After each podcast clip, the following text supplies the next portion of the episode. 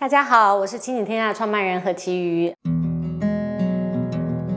亲子天下要有自己的 podcast 的，非常欢迎呃各位关心亲子教育的朋友们一起来、呃、下载收听我们每周会、呃、定期上线的 podcast，跟我们一起分享呃亲子教育相关的重点、热门议题，还有教育趋势等等。那今天先介绍跟我一起在这里分享聊天的我们的呃亲子天下总主笔冰静孙，静孙跟大家打个招呼。嗨，大家好，很高兴在这儿跟大家见面。对，呃，静孙是这个长期在美国跟德国生活过啊，我们都笑称他应该会八种国际语言。然后，呃，他是我们亲子天下长期以来的这个国际视野。那很多亲子天下这十年的国际报道，不论是芬兰啊，或者是呃呃呃欧美各个国家，都是出自静孙的手里。所以今天他要跟我们一起来谈谈国际上重点的教育趋势。我们今天想跟大家分享一下关于这个停课不停学啊。在全世界和台湾的现况跟影响。那我想最近的这个新冠病毒的延烧，全世界大概有超过十五亿的学生停课不停学，这就是在家上学。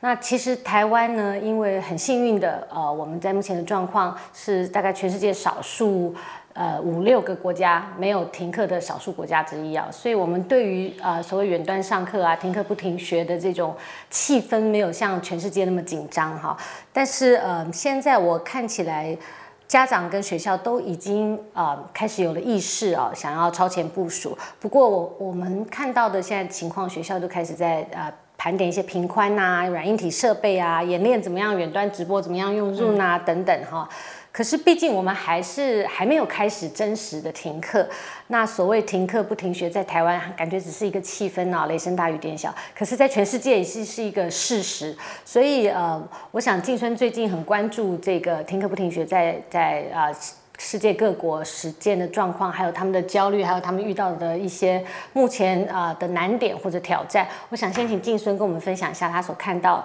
大家在谈论这个议题的时候，目前现在的重点大概是些什么？嗯，那当然就是呃，这设备啦、贫困啦这些比较是外面的环境的问题。那其实家长跟老师很担心，全世界都是一样的，就是。孩子到底可以学吗？他会一直盯着荧幕吗？或者是说，家长呃，他没有办法在家里又要工作，然后又要监督孩子，也就是说，他要在家里除了扮演父母，二十四小时父母还要扮演二十四小时老师。那所以家长会不知道该怎么办。那老师。也是很多的老师也没有准备好，就直接可以线上教学。那呃，更多的讨论，其实大家现在是关心到说，其实那个孩子受到的冲击是很大，尤其是年纪很小的，他突然不能去上学这件事情，对他们来说是情绪上的影响是很大的。所以呃。一些实施比较久的国家，他们其实就关心到孩子的心情，也就是说，你可能要多关心他的 well-being 心心理上的。然后还有一些就是呃，很多的老师他真正开始在做的时候，他会发现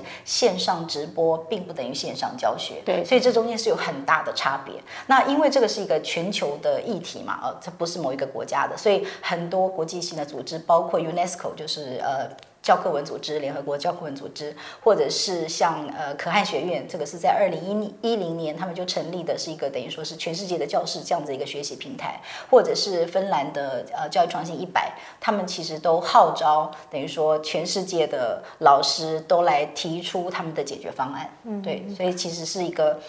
呃，当然很多都是英文的这个资讯哦。那其实全球的焦虑都是一样的。嗯，不过我我有看到刚刚那个金生有分享的，呃，芬兰那个 Hundred、嗯、Hundred Ed 哈，然后他的那个呃他。其中有一部分，他在采访那个 OECD PISA 的召集人哈，他在呃这里的专访，我觉得提到几个蛮重要的点，那跟我们现在在谈所谓的停课不停学的重点不太一样，因为我刚刚讲嘛，台湾还在停留在频宽啊、设备的盘点啊，然后老师会不会用 Zoom 啊，还是用 Google Meet 这个层次上，但是这个呃 OECD 这个召集人他在看全世界的这个教育的现况，他提出几个 point，我觉得是蛮值得大家参考。第一个是说。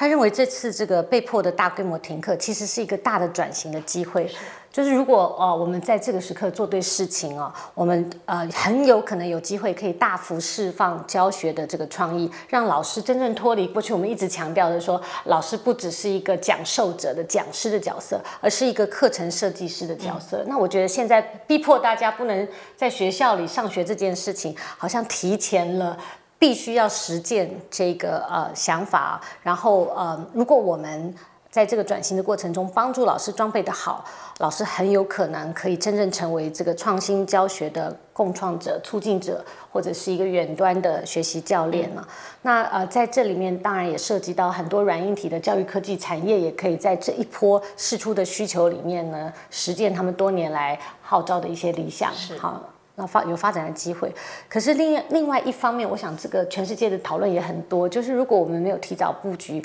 这个局势会带来的这个贫富差距会越来越大。是对对。那这个也是全世界呃在关心的。那他其实呃这个披萨先生就是呃 Mr. Slayer，他其实说呃就是你不能否认这个事实，就是说全世界大概有十分之一的孩子是家里完全不只是没有这个设备，他连一个像样的，譬如说安静的角落可以学习的都没有。就是说这是一个不能忽视的事实。对，所以他是说十分之一的学生在家里甚至没有书桌。对，对不对？然后其实他有一个统计，也是 OECD 的统计，我想他说全球。就大概只有百分之五十的老师对数位教学感到有自信，或者是觉得呃有把握或有经验。那我想这不只是全世界，台湾应该也是这样子，对不对？蛮蛮多老师很焦虑，对。而且老师们呃对这个焦虑。乃在于不是他会不会用 Zoom 或或会不会用 Google Meet，嗯、而是嗯、呃、他了不了解这个数位新媒介的一个特质，就是这个媒介可能并不适合在线上直播两小时，然后一天直播八小时。对，对因为你你要想象你在这个实体上课。都没有不一定有人在睡觉，所以现在现在在我看在老师社群里面，常常才谈到一个笑话，就是说因为现在 Zoom 有一个功能嘛，可以就是虚拟背景，然后你可以假装你在专心看着，对，但事实上你只是录影哦，那个背景就是其实是一个影片，所以线上点名也是没有意义的，但是还是需要的啊。全世界老师也就就是觉得，呃，在这样子一个在家上学的这样一个状况之下，那个孩子他还是需要一个 routine，就是他还是需要一个。每天的 schedule，不然的话他，他、嗯、他会觉得我在放假嘛，嗯、所以他就学习不可能发生，然后孩子也不会比较比较自主的。嗯、所以这个点名这件事情还是重要的，但是点名呃只是为了招聚大家，然后唤起大家说，哎，我们现在要开始学习喽，嗯、而不是为了说防弊啦。就是说，如果是那个心态，那。怎么样都可以作假，对对，所以所以呃，我们刚刚讲到那个 OECD 的报告里面就一直在强调哈，说呃，现在这个超真正的超前部署去是去部署老师跟学校更了解怎么运用新媒体来促成学生的学习，然后怎么样提升学生的学习能力和动机哈。那呃，我想金尊刚刚提到的一些观点也奠基于你最近采访那个欧洲学校，台北欧洲学校，嗯、对对对，他们因为。就是一个不小心，就是可能很多欧洲老师从欧洲回来啊，欧洲疫情爆发，所以他们变成真正要提前部署全台湾第一个。停课，全面在家呃在家上学的学校嘛，对，所以你可以分享一下他们欧洲学校的一些经验。对，那因为台北欧洲学校不只是老师们啦，很多是家长，他们的家长常常是呃全世界各地跑，或者是说这些孩子的哥哥姐姐他们是在欧美的大学呃念书，可是现在全部都停课，所以大家都回到台湾，所以这样的话他就要十四天的隔离期啊什么，所以完全他学校是不太能控制今天来的孩子到底是有没有。就是干安不安全对，所以他们就决定要全呃叫全校的停课。那他们其实有两个阶段，第一个阶段就是台湾的孩子还在呃延后放寒假的呃延后开学的时候，欧洲学校已经开学了。那那时候他们是第一阶段就全面的就是线上，然后在那个三个礼拜之内，他们其实学到很多的经验。也就是说，虽然他们的设备什么这些都是不缺的，老师看起来也都是都是可以的，因为年老师都比较年轻。可是他们第一个礼拜做了之后，发现。放了太多的内容，嗯、就是说我们拼命，就是老师拼命的想要把，呃，在教室里面的这所有的教学的内容重现在对对，嗯、就太多了，以至于不能吸收。也就是刚刚讲的，呃，你不可能五十分钟都是用线上的。绝对不可能，没有任何一个小孩可以承受的啊。那或者是说，呃，希望大家学很多，学的跟在学校一样多，就像现在台湾有很多呃教育教育局处在对老师们的要求一样。但这个也是不可能的。所以第一个礼拜他们发现这样行不通，于是他们就调整。第二个礼拜他们发现，哎，他们可能要去帮助这些孩子，因为。我们假设，尤其是这些青少年或是小孩，好像很会善用这些数位工具，好像很厉害。可是呢，呃，欧洲学校的老师们发现，哎，他们对数位用数位来学习这件事，他们的认识是肤浅的，对，也是不太熟的。他们只是来玩游戏，对对对对，但是他们不知道要怎么样用这个东西来学习，认真的学习这样。所以第二个礼拜，他们就是想尽办法要来帮助这些小孩孩子们。第三个礼拜，他们发现我们要帮助了家长，因为家长呢。感觉家长好像就是在国际企业工作啊，什么这些数位工具好像也很行，但是呢，他们也发现家长行的是他自己的那一个领域，对，他其实还是不知道要怎样帮助孩子在在家里学习，所以他们其实办了非常多的啊，他们老师办了大概一百个小时的这个密集的线上教学的课程，嗯嗯、那孩子也是一样，然后家长他们也帮家长办工作坊，嗯，也就是说这个是一个全面的，就是每一个人在里面都需要重新学习的这样的一个过程。对，那这个是第一个阶段过去了，然后他们就回到学校，然后可是后来又有这个第二波的疫情嘛，所以后来他们又又再次的全部停学。那这一次呢，呃，他们就比较用用了第一阶段的这个经验，第二次第二阶段我觉得很棒，也很幸运的是说，孩子全部不要来学校，但是老师一个礼拜可以来一次，也就是说，老师们在一个礼拜到学校的这一次呢，他们可以共同的讨论，他们可以共备，他们可以对，他们可以呃呃。共同的为孩子就是创造更好的学习的环境或是方式，这样。嗯、那我去看的时候，其实是如果是礼拜一、礼拜二，我都各去看了小学部跟中学部。每一个老师坐在他自己的教室里面，教室是空的，可是老师就对着一台笔电，然后就开始上课，这样。嗯、那他们是分龄的，也就是说，从幼儿园开始到高中，他们的呃。在线上教学的方式都是不一样的。在我先说小学，小学的话就是这个点名八点一定要来。那但是呢，他们有规定，就是每一天孩子一定要有一个阅读的作业，一个写作的作业，一个数学的作业。那这个是。由老师来自己分配，但是这三点是每一个老师，小学部的老师都一定要给学生的。嗯、所以我去看他们上课，就是八点，真的老师就点名，老师就在他笔电上是用 Zoom，所以每个孩子都要穿好了衣服，你要穿好，你不可以穿睡衣上学。就是说，他要给孩子呃一个这个感觉，说我现在是在学，我在学，我不是在放假。所以每个孩子上线，然后老师一一点名，然后点名不是说呃要防弊了，而是说想要认识跟每个孩子，就像老师每个老师早上都会跟孩子。哦，聊聊天，昨天怎么样？上个礼拜怎么样？我们开始喽。对对对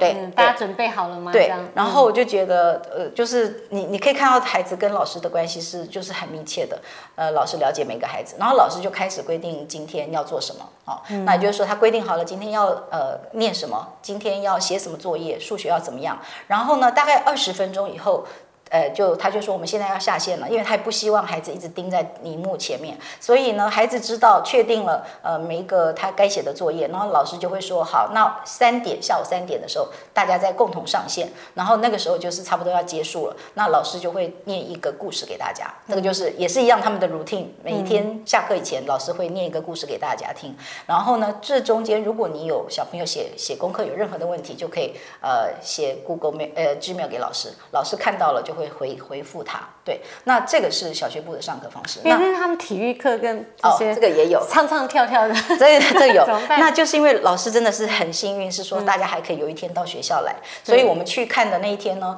呃，美术课也可以，美术课也是老师录好了很多东西，然后。叫小孩子在家用你们家呃可以找到的呃材料，然后你可以创作什么，然后你要把你的作业也是一样拍下来给老师，或是同样的可以在 Zoom 上面分享，或是 Google Classroom，不知道是用哪一个，也就是说。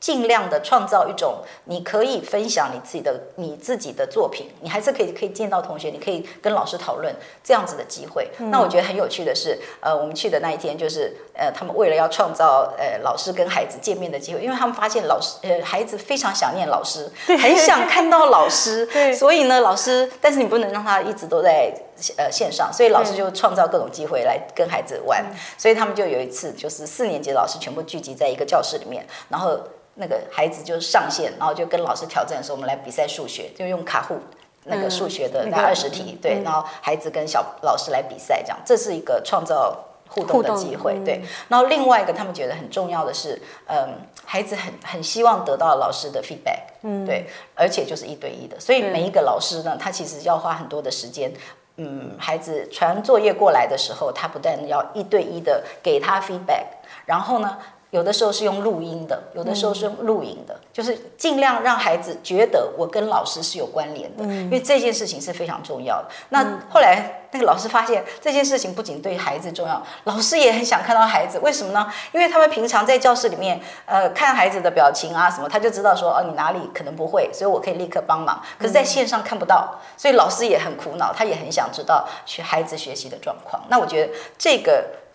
情感面的这个东西，我觉得呃，可能你没有真的做，而且没有长期做，是可能真的不太了解。对，完全不是只有一个知识的传授而已。嗯，嗯，我觉得那个我我有两个孩子在美国念书嘛，嗯、然后他们现在都线上上课。那从来没有一刻我感觉到我的孩子这么爱学校，每天都觉得说，因为以前都在挨，所有的孩子都一样嘛，所有的孩子在挨说啊，我好讨厌上学，我不要考试，我今天不想去学校。我想每个孩子都挨过，可是此时此刻，当全世界都停课的时候，从来没有一刻小孩觉得自己这么爱学校，觉得好想好想去上学。然后我我也觉得，我也觉得刚刚静春讲了一个很重要的点，就是说，其实现在这个呃远距教学或者线上教学哈这样的一个。体验最难最难的事情，或者说大家突然发现，那个小学生的自学力真的非常的重要。是，你你，而且老师所有的重点其实都在于怎么样配备足够的素材，或者怎么样引起学生的动机，让学帮助学生自学成功。嗯，这个可能是一个我觉得现在比较大的困扰。对对，那其实，在各种就是呃，现在全世界其他的国家正在做的这个当中，其实呃，披萨的那位先生他其实也分享，也就是说，呃，孩子他必须要自己学习，就是说老师当然要用各种方法，你要 engage，、嗯、就是让他呃愿意在这个里面，然后你给他够的、嗯、足够跟他呃跟他的程度相当的这些功课让他做，然后让他每天还是有呃表表达发表的机会啊。那但是大家也会觉得说。呃，孩子其实是拿回了学习的自主权。对对，就是学习，你要为你自己的学习负责。现在没有人逼你了，对，对你也可以不要做。对，但当然，老师后来都会说，这些都是要打成绩，这这孩子还会在乎的。对，而且他们也每天要 check，这也是重要的。但是全世界都在讲，呃，就是说。你要为你自己的学习负责这件事情是非常重要的，因为以前就是你你你到学校你不得不嘛，你你不得不坐在这里，对对对，所以现在这件事情是很重要，而且孩子他会他可以知道他什么时候学的比较好，或者是他怎么样学比较好，或者什么，他会有更多关于。自己学习适合的学习方式，所以一种体验，对不对？对，所以未他们说未来啊，比如说欧洲学校的经验就是说，很多的他们觉得平常在教室里面很安静的学生，而竟然在 Zoom 的讨论上，这些学生就很热很热切发表机会，嗯嗯、所以他们就会觉得说，那我们教室里面要怎样塑造这样的环境，让每一个学生都可以就是自由的表达，或是更愿意。分享或是更 engage 这样，嗯、对。我我还有一个发现就是说，嗯、呃，譬如说像呃我我小孩已经大学了嘛，那他们现在嗯，其实可能美国所有比较大一点的孩子的状况可能也都一样，嗯、就是。他们过去这两三个小时的一堂课，通通都只剩下三十分钟的直播，其他的时间全部释出来。第一个你自己做，就他给你足够的呃素材、影片啊，或者你要学习的东西、嗯、project assignment，他都会先讲好。那最重要的事情，老师的时间试出去，提供更多的一对一的 office hour，错就说你可以随时 booking 老师的时间，而且是一对一的针对针对性的，就针对你的难点啊，你的差异，你你需要的帮助，嗯、老师跟你约时。时间解释跟讨论，所以我觉得很奇妙的是，这是一个突然试出了这种过去这种一对一个人化教学、嗯、差异化教学的这种理想的实践的这样的一个机会。那这一块，我觉得也是为什么我们现在在讲这个所谓的超前部署，在教育上的超前部署这件事。不管不管今天我们会不会停课，我都觉得这是一个很好的机会。我们应该来操练，利用这个危机来操练跟练习，怎么样在透过这个呃数位科技哈这样的导入，帮助我们学校更能够实践所谓这种差异化教学、个人化教学的这个理想。是是。那这件事情在线上是这么重要，那其实为什么不可以？我们在，在线下，对，我们已经同步进行。我们讲了那么久，对不对？对可是真的，现在是真的会发生。因为我昨天是采呃采访了那个呃学思达的核心老师，就是一个嗯大湾高中的英文老师郑博仁老师。那他其实是受了可汗的影响，所以他十年前也开始做呃教学影片，他到现在已经有了一千八百部的英文的教学影片那样。嗯、哼那他其实在这个过程中，他也一直发现，就是在台湾这件事情一直推不动这样。那觉得这次也是一个契机。那他会觉得说，哎，那个呃学生在这段期间，因为老师他不可能全部都由他来讲述，所以他可能会用很多以现有的素材，所以学生会发现说，哎呦，哎。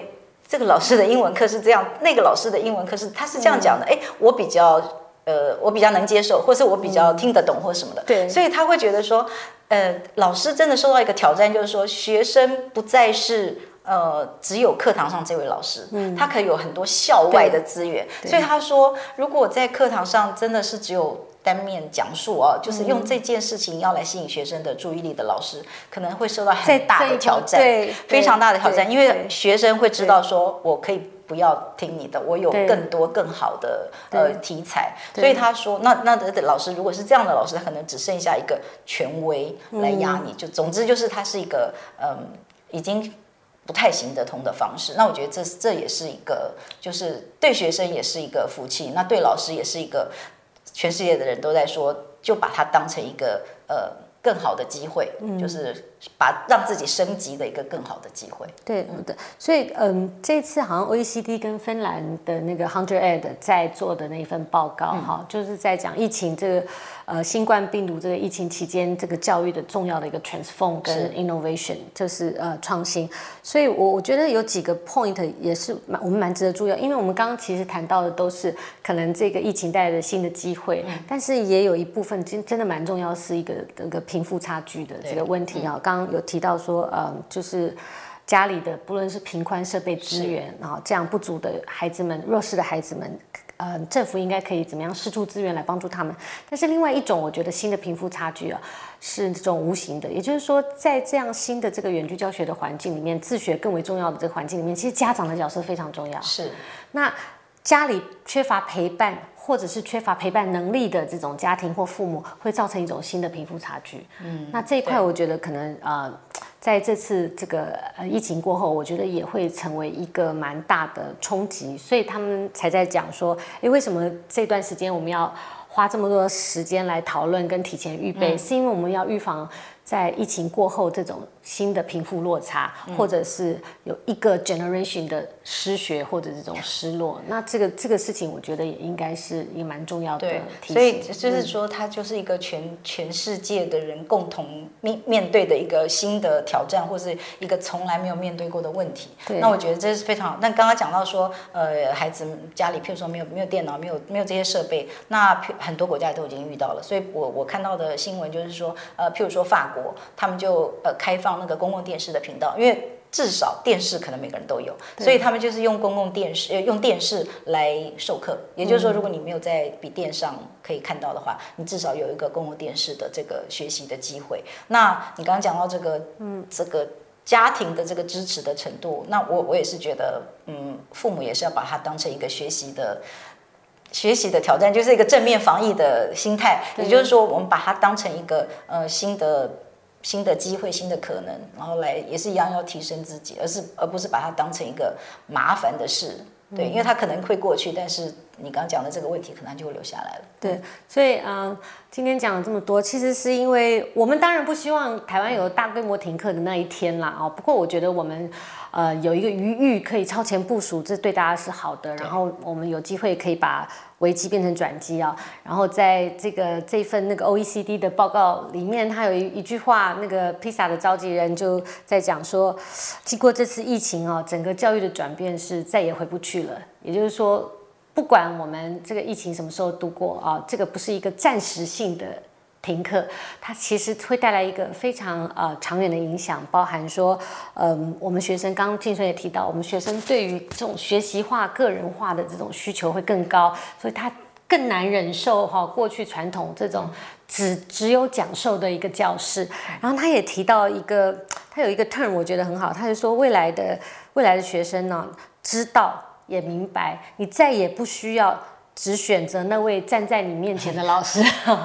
你其实是可以跟全世界最适合你学习方式的老师学习。那这个不是梦想，在这一次这个疫情的这个呃冲击下。非常非常可能很快就是成为现实啊。那这部分当然也有很多需要工作的细节，还有需要讨论的题目要打通的关卡，然后包含我们刚刚有提到的学校啊、老师啊、家长啊、政府啊，我们到底该做怎么预备啊？然后会有哪些冲击？我们亲子天下呢，在五月号的杂志有蛮呃完整的这个报道，我们也会在网站上的新闻持续的关心报道台湾的现况。啊、今天的分享告一段落。如果你觉得我跟静春的分享对你有帮助，那欢迎大家订阅我们亲子天下的 Podcast，帮我们评分五星，或者是留下你的留言或建议。你也可以订阅亲子天下的 YouTube 频道，欢迎你呃留言留下建议，告诉我们你需要什么，我们会持续在节目里面回应哦。谢谢大家，拜拜。